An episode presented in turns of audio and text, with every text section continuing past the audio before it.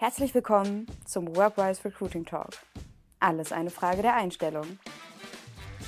Echtes Recruiting-Wissen, echte Erfahrungen, echte Erfolgsrezepte. Aus der Personalabteilung direkt in dein Ohr. Ja, ich bin sehr gespannt auf unseren heutigen Gast, äh, Daniel Rapp, der seit etwas mehr als einem Jahr im Recruiting bei HubSpot tätig ist. Daniel, kannst du uns erstmal ein bisschen mehr über dich erzählen? Ja, äh, klar gerne. Also erstmal vielen Dank für die Einladung. Ähm, freut mich sehr, dass ich heute so ein bisschen aus dem ja, äh, berühmt-berüchtigten Nähkästchen plaudern kann. Ähm, ja, das stimmt. Ich bin seit einem Jahr ähm, im Recruiting bei HubSpot. Ähm, die, die vielleicht HubSpot nicht kennen, ähm, das ist eine Softwarefirma, eine amerikanische. Wir sind spezialisiert auf CRM-Systeme.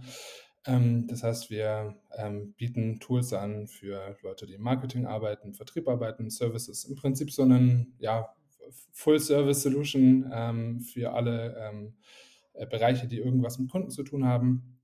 Und ähm, bin da ähm, verantwortlich für das Recruiting, ähm, für den deutschen Markt, klar, ich bin äh, deutschsprachig, wie man hört, ähm, für das Customer Success Team, das heißt, äh, ist eine Art Account Management Rolle, ähm, aber auch für das Support-Team. Ähm, gleichzeitig bin ich aber auch zuständig für das Benelux-Team Customer Success und ähm, ja, äh, jetzt ganz frisch auch für den, für den französischen ähm, Support-Markt.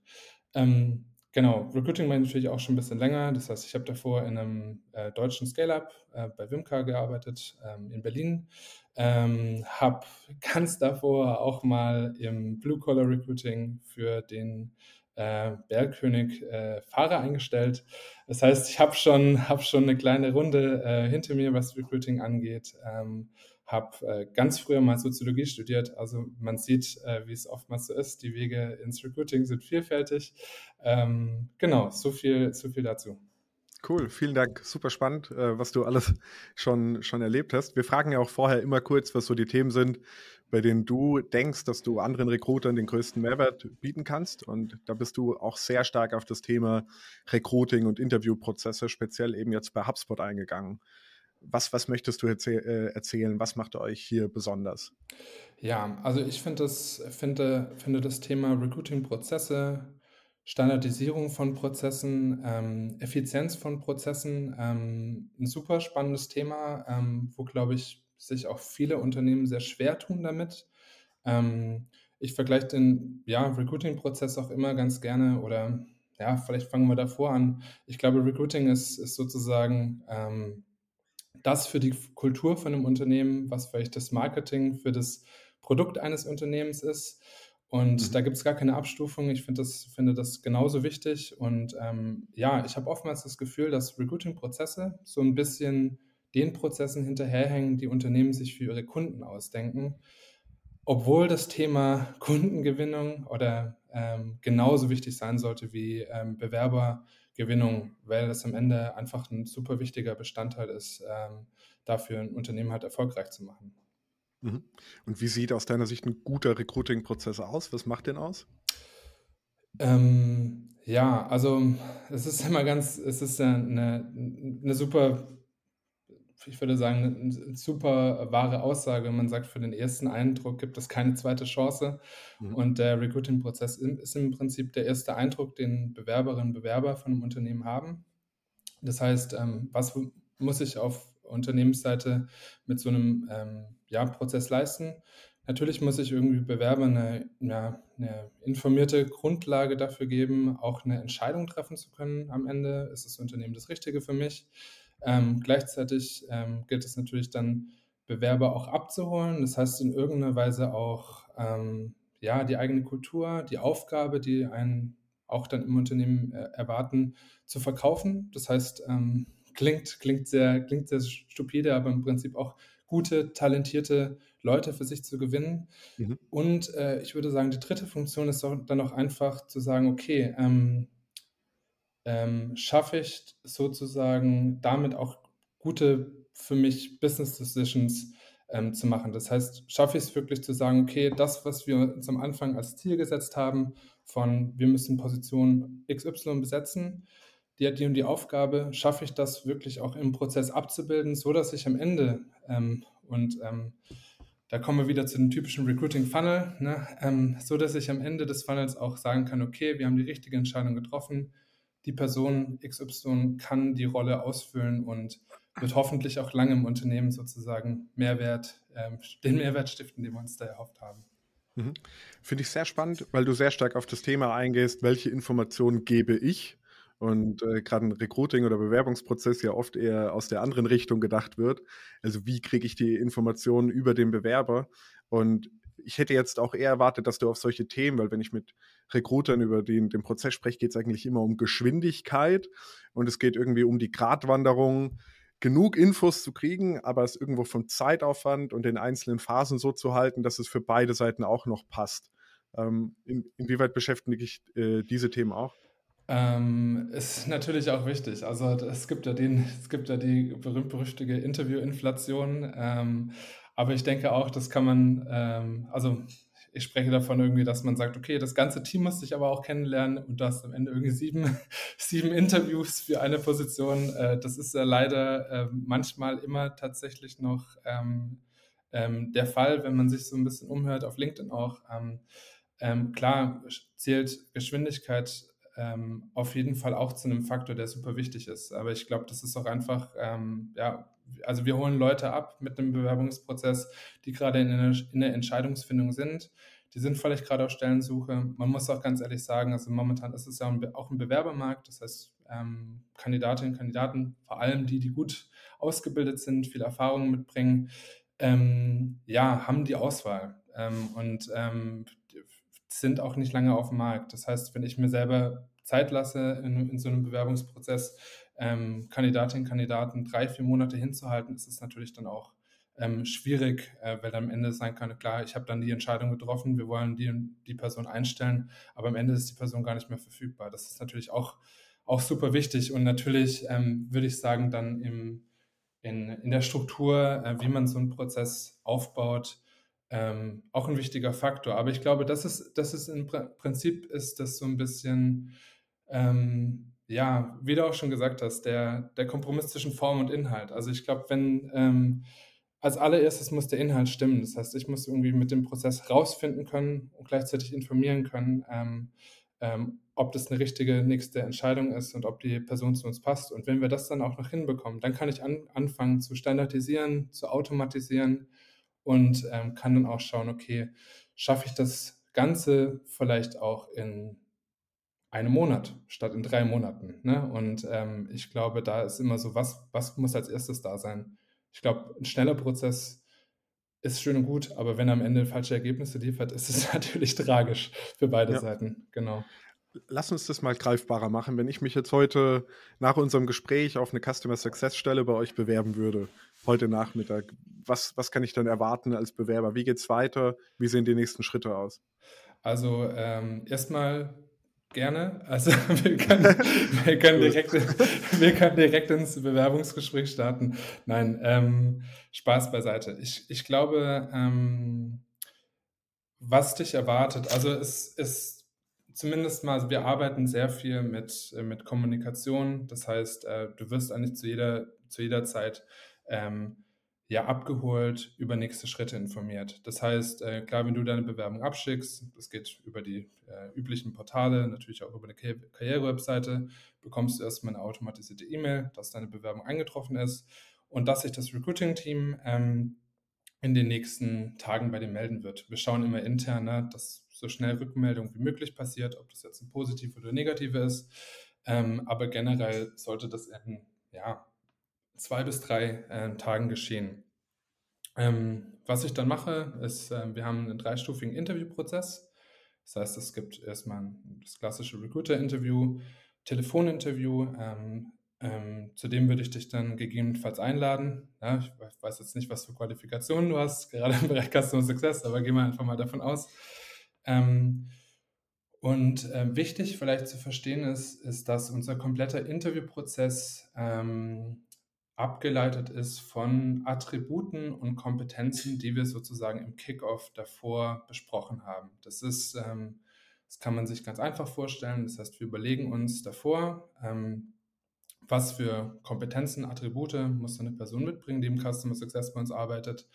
und ähm, strukturieren dann sozusagen den Bewerbungsprozess danach. Ähm, also ähm, ganz einfach, falls du dir jetzt nichts darunter vorstellen kannst, das sind äh, Prinzip drei Ebenen von Attributen. Ne, die, die erste Ebene sind die, ist die Unternehmensebene, das heißt, da spielt dann unsere Kultur mit eine Rolle. Wir haben bei, HubSpot den Culture Code, wahnsinnig schöne Sache. Äh, dann unser, unsere Hard Attribute, also humble, empathetic, um, adaptable, remarkable und transparent. Ähm, dann gibt es natürlich die Department-Attribute, das heißt, wir schauen, okay, was, äh, was für Werte, Attribute sieht, äh, sieht das Department als, als äh, wichtig. Und Customer Success sind dann solche Sachen wie Customer First Mentality zum Beispiel, ein ganz wichtiges Thema. Ich habe tagtäglich mit Kunden zu tun.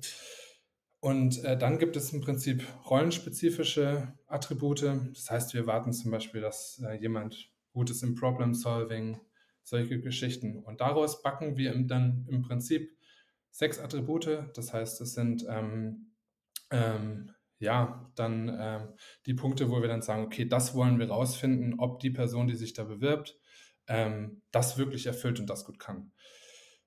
Ähm, dann, äh, ich bin stehen geblieben ne, beim, beim ersten Interview. Das heißt, äh, da ähm, geht es wirklich darum, Informationen auszutauschen, sich kennenzulernen, zu schauen, was möchte die Person erreichen oder was möchtest du dann erreichen im Endeffekt. Ähm, und ich stelle dir auch ein bisschen die Rolle vor. Es wird natürlich auch Wichtiges abgeklappert wie Gehalt, ähm, Verfügbarkeiten und so weiter. Ähm, wenn das alles passt, dann geht es in ein Manager-Interview. Ähm, und das Manager-Interview ist bei uns immer ähm, auch dafür gedacht, sozusagen ein bisschen Vorgeschmack zu geben, wie, wie, de, wie, eine, wie eine, Rolle in der Praxis aussieht. Ähm, das heißt, da gibt es ein Rollenspiel, eine Case Study, die du tatsächlich dann als Vorbereitung vorab bekommst. Ähm, wenn das Interview dann tatsächlich eingebucht ist, also wir haben auch ein, tatsächlich ein Recruiting Coordinations Team, das ist ähm, der Vorteil von einem großen Unternehmen. Das heißt, wir haben da noch so ein bisschen ähm, Teams, die sozusagen mir als Recruiter so ein bisschen die Arbeit abnehmen mit Kalenderbuchung, wie auch immer. Ähm, ähm, bekommst du sozusagen die Vorbereitungen dafür, ähm, was ich immer ganz gerne anbiete. Ne? Und da haben wir auch wieder so das Thema Over-Communication und wirklich Leute abholen, da wo sie stehen ich biete dann immer noch so Vorbereitungscalls an. Das heißt, ich möchte natürlich sicherstellen, dass die Person verstanden hat, was wir tatsächlich von ihr wissen, äh, wissen wollen in dem, oder was wir sehen wollen in diesem Recruiting-Prozess oder im nächsten Schritt. Und ähm, ja, einfach auch so ein bisschen Erwartungshaltung auszutauschen, weil das ist, glaube ich, auch ein Thema, was viele Unternehmen ja so ein bisschen vergessen. Da wird intern sich viel überlegt, na, was wollen wir da eigentlich rausfinden? Aber das, also das funktioniert dann tatsächlich ja nur so gut, wie ich die Person dann tatsächlich auch darauf vorbereite, die dann auch in, in diesen Bewerbungsprozess gehen soll. Deswegen ähm, super wichtig und auch super gerne angenommen, muss man auch sagen, diese Vorbereitungskurs. Also einfach 15 Minuten, einen Tag vorm Interview, ähm, hilft unfassbar, einfach mal auch ein bisschen die Nerven zu beruhigen und äh, auch man merkt, die, das Nervenflattern bei so Prozessen kommt einfach auch nur, weil ich oftmals nicht weiß als Bewerber, was erwartet mich da. Ne? Und, ähm, das ist vor dem Manager-Interview? Das ist vor dem Manager-Interview. Ich komme mhm. später noch zum finalen Interview. Da mache ich das auch nochmal davor. Also oh, okay. das ist tatsächlich, ähm, ich bin nicht in diesen Manager-Interviews dabei. Ich bin auch nicht im mhm. finalen Interview dabei. Aber ich gebe halt von vornherein, ähm, bin ich sozusagen die Person, die sich am Ende halt eng um die, um die Ka Kandidatinnen und Kandidaten kümmert, ähm, bei Fragen da ist und eben halt auch diese Vorbereitungscalls macht. Ähm, genau, das, äh, das Manager-Interview hat meistens einen praktischen Teil. Ne? Ich habe schon gesagt, das soll irgendwie widerspiegeln, was in der Rolle erwartet wird. Das heißt, dass beide Seiten auch so ein bisschen Idee bekommen, wie fühlst du dich da wohl in so einer Situation? Also gerade im Customer Success ist es oftmals ein Rollenspiel von einem, ja, einem Call, den du hast mit einem Kunden Dafür wird, davor wird ein Szenario beschrieben. Ähm, wir haben sogar so eine kleine Mockup-Website gebaut, äh, wo du dich dann über den, über den Test, äh, über den, äh, sozusagen über den, den Fake-Kunden informieren kannst und dann halt Fragen stellen kannst und so ein bisschen, ja, es geht so ein bisschen um so Handling vom Kunden, ähm, wie höre ich zu, wie, wie, ähm, wie organisiere ich die nächsten Schritte, äh, klassisches Stakeholder-Management. Ähm, wenn das dann erfolgreich gelaufen ist ähm, ähm, und wichtig ist, also alle Interviews sind immer one, one, äh, one one. Das heißt, wir haben keine Gruppeninterviews, die, ähm, die, wie ich finde, naja, auch nicht wirklich immer zielführend sind.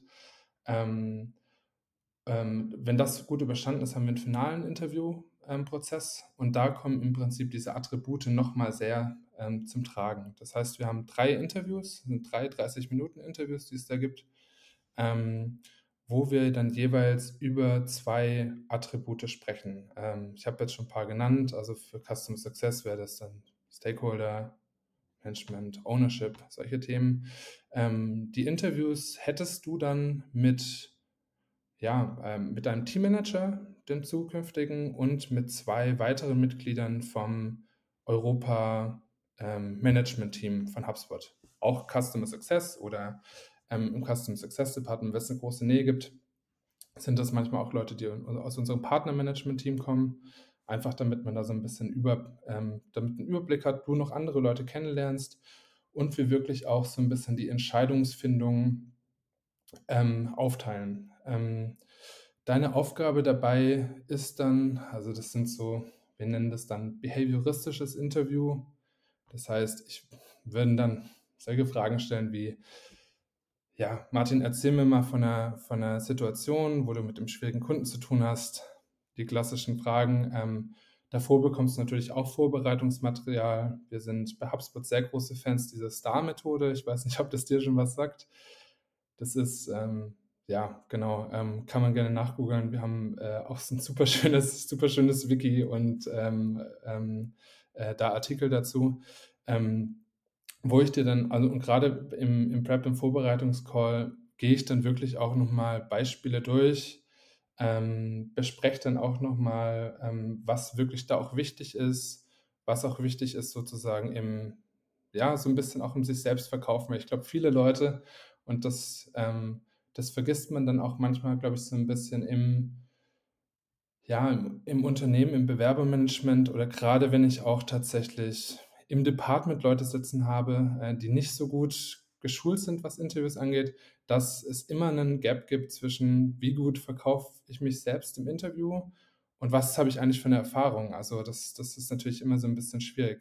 Und solche Tipps, also ich gebe dann halt einfach den, äh, würde dann dir oder den, den Bewerberinnen und, und Bewerbern Tipps geben, wie, de, wie man sowas am besten aufbaut und auch ganz klar in Richtung, was ist die Erwartungshaltung, ähm, um was geht es da, was wird da tatsächlich auch evaluiert. Und das Schöne ist, wenn wir wirklich sagen, wir haben mh, hm, ja diese Attribute vorher festgelegt, dann bildet das gleichzeitig für ein Debrief, das danach kommt und wir machen ähm, ja, vielleicht nochmal zur Struktur ein bisschen, ein bisschen später. Aber was im Debrief dann ganz, ganz klar ist und fokussiert und ähm, da legen wir auch sehr viel Wert drauf. Also wir haben auch sehr viel Hiring Manager Schulungen, Interviewer Schulungen, ähm, Shadowing. Das heißt, man, man kann da nicht aus der Kalten sozusagen interviewen.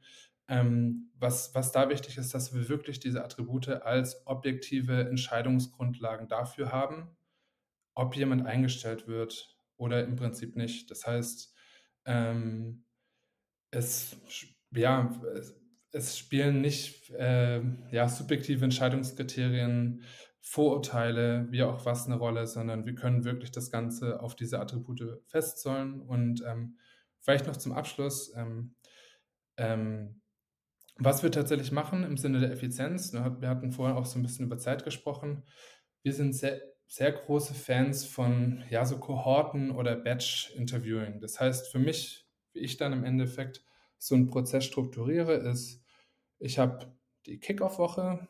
Ähm, meistens weiß ich ja schon irgendwie idealerweise eine Woche oder zwei davor, dass so eine Stelle aufmacht. Das heißt, ich mache das schon Sourcing, Pipeline-Building, ähm, habe dann eine Woche Kickoff und ähm, noch weiter Sourcing. Dann mache ich eine Woche diese Recruiter-Phone-Interviews in der nächsten Woche sind alle Leute, die in den Recruiter-Phone-Interviews sozusagen weitergekommen sind, eingeladen zu den Manager-Phone-Interviews.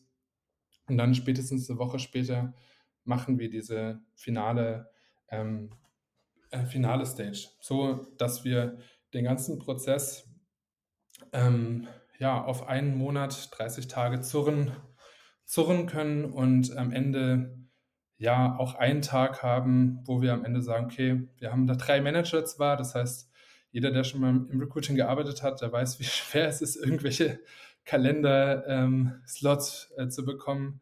Ähm, dass wir das wirklich in einem Tag abgehakt haben, Debrief am selben Tag. Und das heißt, du hast dann, ja, wenn wir jetzt heute das finale Interview gemacht hätten, würde ich dir, ja, morgen ist Samstag, schlechtes Beispiel, aber wir jetzt gestern das finale Interview gemacht haben, hättest du heute Bescheid bekommen. Cool. Ja, das, also ich, was ich super spannend finde an dem, was du sagst, ist, es ist ja ganz viel Vorbereitung.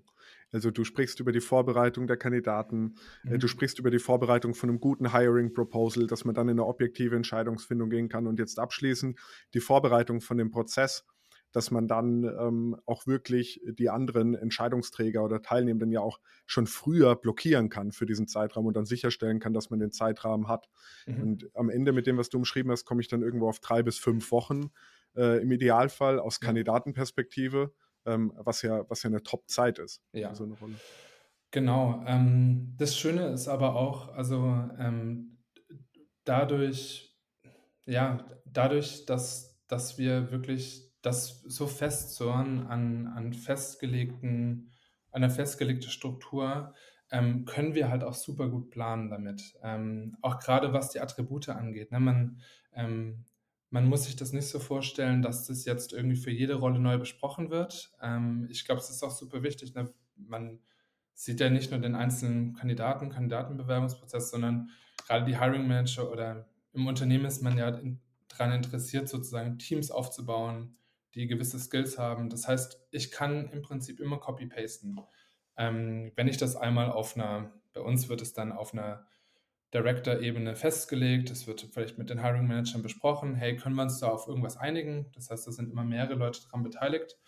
Und dann sind solche Kickoffs immer ganz gut, wenn man eigentlich nur noch die Feinheiten und die Besonderheiten dann vielleicht von einem Team besprechen muss oder vielleicht dann bestimmte Selling Points besprechen muss, ähm, die vielleicht für so einen Prozess ähm, wichtig sind. Aber eigentlich hat man, wenn man einmal, und das ist ja meistens so, ne, wenn man einmal standardisiert hat, wenn man einmal Struktur reingebracht hat, dann ist es vielleicht viel Arbeit. Ähm, aber es ist halt super nachhaltig, weil man es ja. kopieren kann und weil man es irgendwie immer wieder verwenden kann. Hm. Damit wir, damit wir die Struktur nochmal final verstehen können, äh, du hast gesagt, das mhm. finale Interview sind quasi dreimal 30 Minuten. Äh, wie ja, lang genau. ist denn das äh, Recruiter-Interview und das Manager-Interview? Ähm, das Recruiter-Interview, das mache ich per, nur per Telefon, das sind 30 Minuten. Das mhm. Manager-Interview ähm, kommt immer ein bisschen drauf an, wie aufwendig diese, ähm, der praktische Teil ist. Zwischen 45 und 60 Minuten, würde ich behaupten. Mhm. Und wie viele Personen kommen durchs Recruiter-Interview am Ende bei dir und was sind die Kriterien, bei denen du dann schon sagen kannst, das passt jetzt nicht? Ähm, da, also das ist ja immer so das, da, das ist ja immer so das, das Fingerspitzengefühl, glaube ich, wo dann, wo man dann am Ende schauen muss. Ich ähm, bei HubSpot sind wir bei sehr vielen Positionen in einer sehr glücklichen Position. Das heißt, wir, wir machen, glaube ich, schon super viel Employer Branding vorab, ähm, investieren sozusagen gleich viel Zeit und Aufwand und Content in Bewerberinnengewinnung wie in Kunden, äh, wie in Kundengewinnung. Das heißt, wir können uns da oftmals glücklich schätzen, dass wir halt irgendwie ähm, gefüllte Pipelines haben. Das ist natürlich ähm, ein Riesenluxus, aber ähm, im Endeffekt natürlich auch nur, ja, ähm, auch nur ein Schritt zum Erfolg. Ich würde sagen, klassischerweise so ein, ein sinnvoller, so ein sinnvoller Funnel sieht so aus, dass ich für ein Hire ungefähr zehn Leute im Recruiting-Interview habe, äh, fünf Leute im Manager-Interview, drei Leute im, äh, in der Final Stage und dann eine Person sozusagen in der Offer. Stark. Ich kenne einen ähnlichen Prozess gerade aus dem finalen Interview von, von Amazon, wo, glaube ich, auch äh, sehr stark äh, anhand von Situationen auf Attribute geschlossen wird, also ja. wo de, dem Kandidat auch nahegelegt wird, diese Situation vorzubereiten für diese Attribute, wie von dir genannt. Also es scheint ja irgendwo auch ein starker Prozess zu sein, gerade für größere Organisationen. Würdest du sagen, dass es auch etwas ist, was sich so für Recruiter in kleineren Organisationen rentiert? Also hättest du es zum Beispiel bei Wimka, äh, wo du ja vorher aktiv warst, im Nachgang auch äh, so strukturiert oder war es vielleicht sogar so strukturiert? Ja, ähm, ich weiß, dass dass natürlich oftmals schwieriger ist, aber ich glaube, das ist ein vielleicht ist es auch ein riesiger Vorteil, ähm, darüber früh nachzudenken, weil ich meine, ähm, klar, man natürlich wachsen so Prozesse. Ich habe vorhin auch darüber gesprochen. Wir haben natürlich auch, ich habe als Recruiter den, jetzt den großen, den großen Luxus, dass ich mich wirklich auf die Prozesse, auf die Bewerberinnen und Bewerber konzentrieren kann. Ja. Also wir haben ein Team, das sich sozusagen um das, das Bewerber, das ATS-Setup kümmert, das für mich Leute einbucht, wie auch immer. Ähm, aber gerade in kleinen Unternehmen sehe ich das, ähm, sehe ich das eigentlich als super wertvollen Schritt an, ähm, wo man dann idealerweise irgendwo anfängt. Ne? Also man hat sich ja sicherlich dann Gedanken gemacht, Gedanken darüber gemacht, so was ist die Mission, was ist das Ziel vom Unternehmen und man kann dann, ja. was ich vorhin, was ich vorhin aufgezeigt habe, einfach auch schauen, okay, Attribute auf Unternehmensebene, Attribute auf Teamsebene und rollenspezifisch, dann baut man das vielleicht leicht auf, ne, hat dann irgendwann einen Katalog und sagt dann, okay, für die Kundenrollen äh, haben wir jetzt 20 Attribute, wo wir sagen, okay, das, das teilen wir dann ein. Und ähm, testet das dann natürlich. Ist, Recruiting ist immer ein iterativer Prozess, das heißt, es mhm. gibt kein Nonplusultra. Man muss natürlich auch immer offen sein für, für Veränderungen. Aber ich denke, gerade in kleinen Unternehmen sollte das relativ gut umsetzbar sein. Ähm, ja. Man hat ja vielleicht auch weniger Hiring Manager, vielleicht Klar, als Recruiter betreut man vielleicht mehr, mhm. aber solche Dinge wie einfach für sich im Recruiting Standardisierung schaffen, Prozesse zu schaffen, die auch verstanden werden können, auch von, auch von Hiring Managern verstanden werden können, sage ich jetzt einfach mal. Das öffnet natürlich auch super viele Möglichkeiten im, im, in Richtung Interviewer, Training für Hiring Manager ja, oder ja, sonst was. Ne? Weil dann kann ich sagen, hey, wir haben einen standardisierten, guten Prozess, den müsst ihr jetzt alle verstehen, den müsst ihr irgendwie in euer Fleisch und Blut übergehen lassen und wir, wir machen jetzt mal wirklich, ähm, ja, wir machen jetzt mal wirklich alles auf Candidate Experience und, und schauen mal, wie es funktioniert und dann kann man das natürlich auch von da, wie, wie ich schon gesagt habe, von da starten und auch schauen, okay, was funktioniert, was funktioniert nicht und da sind ja Startups, Scale-Ups sehr, sehr, sehr gut darin, ähm, Prozesse zu verbessern, vielleicht auch mal über Bord zu werfen und, und ja. in diese Iteration zu gehen, genau. Ja. Ich finde es total spannend, weil ich auch sagen muss, von dem Überblick, den du uns jetzt gegeben hast über die drei Phasen, erscheint es auch für den Hiring Manager zeitlich nochmal deutlich zeiteffizienter als jetzt andere Prozesse, äh, von denen ich äh, bisher gehört habe. Und durch dieses auf die Attribute ausgelegte, wie du auch sagtest, kann ich wirklich gut vorbereiten. Durch die zeitliche Planung kann ich zwei, drei Wochen vorher Bescheid sagen, da finden Interviews statt. Ähm, ja. Und es objektifiziert den Prozess, es vereinfacht ihn, es macht ihn ja auch für den Kandidaten irgendwo nachvollziehbar, weil ich auch da eine Timeline mitgeben kann. Das heißt, es hat ja eigentlich ja. ganz viele Vorteile, so vorzugehen. Ja, ja einen, einen wichtigen Interviewprozessschritt habe ich tatsächlich noch weg, weggelassen. Das ist das Feedback am Ende. Ähm, das ist ja von vielen Recruitern und Recruitern oftmals ne, tatsächlich jetzt nicht die Favorite-Aufgabe im, im Job. Ich meine, Offer rausschicken, klar, mega cool. Äh, gebe ich mir immer, gebe ich mir immer selber einen Schulterklopfer dabei äh, und, und man freut sich natürlich immer auch mit. Aber was ich super wichtig finde, ist auch einfach konstruktives Feedback mitzugeben. Ne? Weil man darf nicht vergessen, die Leute bewerben sich nicht nur einmal. Bubbles sind klein. Ne? Also es gibt gerade, wenn wir jetzt irgendwie schauen, Berliner Tech-Szene, ähm, die Leute sprechen miteinander, die sind gut miteinander vernetzt, Custom Success Manager, sonst was.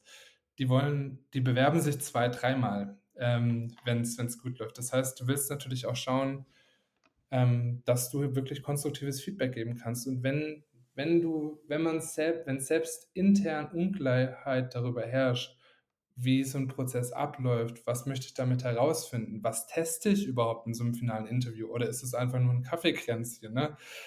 Das, ist ja leider ja. oftmals auch so, ja, ja, ja, lernt euch mal kennen, ne? Und dann gebe ich ein Feedback dazu und dann sage ich, okay, der Hiring Manager hat gesagt, deine Nase gefällt ihm nicht, ne? deswegen bekommst du den Job nicht. Wenn ich wirklich sagen kann, okay, hey, wir haben davor besprochen, wir testen die und die Attribute, darum geht's, dann kann ich auch sagen, hey Mensch, Martin, Customer First Mentality, zwar gutes Beispiel gebracht, aber da hätten noch, da hätten noch Feinheiten gefehlt. Da hättest du ein mhm. paar, hättest du ein bisschen spezifischer werden können. Für mich dann auch einfach so eine Erleichterung, wenn ich einfach mal über konkrete, handfeste Dinge sprechen kann im Feedback und nicht einfach nur irgendwie trösten äh, muss und mich dann irgendwie noch an, anpumpen lassen muss, weil der Kandidat oder die Kandidatin ähm, offensichtlich frustriert ist, weil ich ihm kein gutes ja, ja, Feedback klar. geben kann. Ne? Ja. Klar.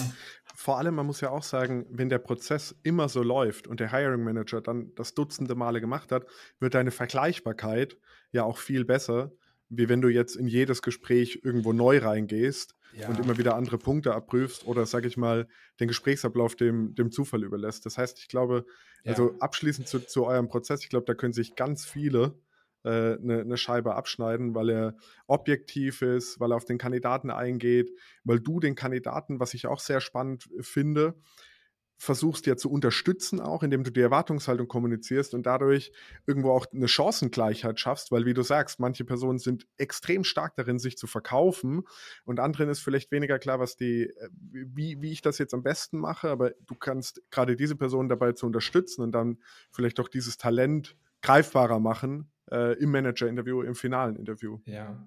Ja, ja, ja, auf jeden Fall. Ich, ich finde auch immer, und das sage ich auch immer den Kandidatinnen und Kandidaten so, ihr seid super gut in eurem Job. Ne? Ähm, ich mache halt Interviews irgendwie, das ist tatsächlich mein Job, so ein bisschen. Und ich erwarte natürlich nicht, dass jemand, der jetzt im Customer Success oder im Support arbeitet, sich jetzt nebenher noch irgendwie ähm, ja, sich Interview, seine Interview-Skills ähm, tatsächlich verbessert, wenn es nicht gerade mal notwendig ist und man in Bewerbungsprozesse mitgeht. Und wie du schon gesagt hast, das, das hilft einfach wahnsinnig, da einfach ja, ähm, einen Rahmen zu schaffen, wo man sich dann auch wohlfühlen kann und wo man tatsächlich dann auch weiß, okay, was kommt auf mich zu. Und ähm, um ja, da auch vielleicht so ein bisschen so ein, so ein Rat zu schlagen zu, zu dem, was ich am Anfang gesagt habe, auch vor allem dann als Unternehmen einen verlässlichen Prozess zu schaffen, wo ich weiß, okay, der produ produziert mir ähm, auch dann talentierte Mitarbeiterinnen und Mitarbeiter und ich kann mich darauf verlassen, dass es funktioniert.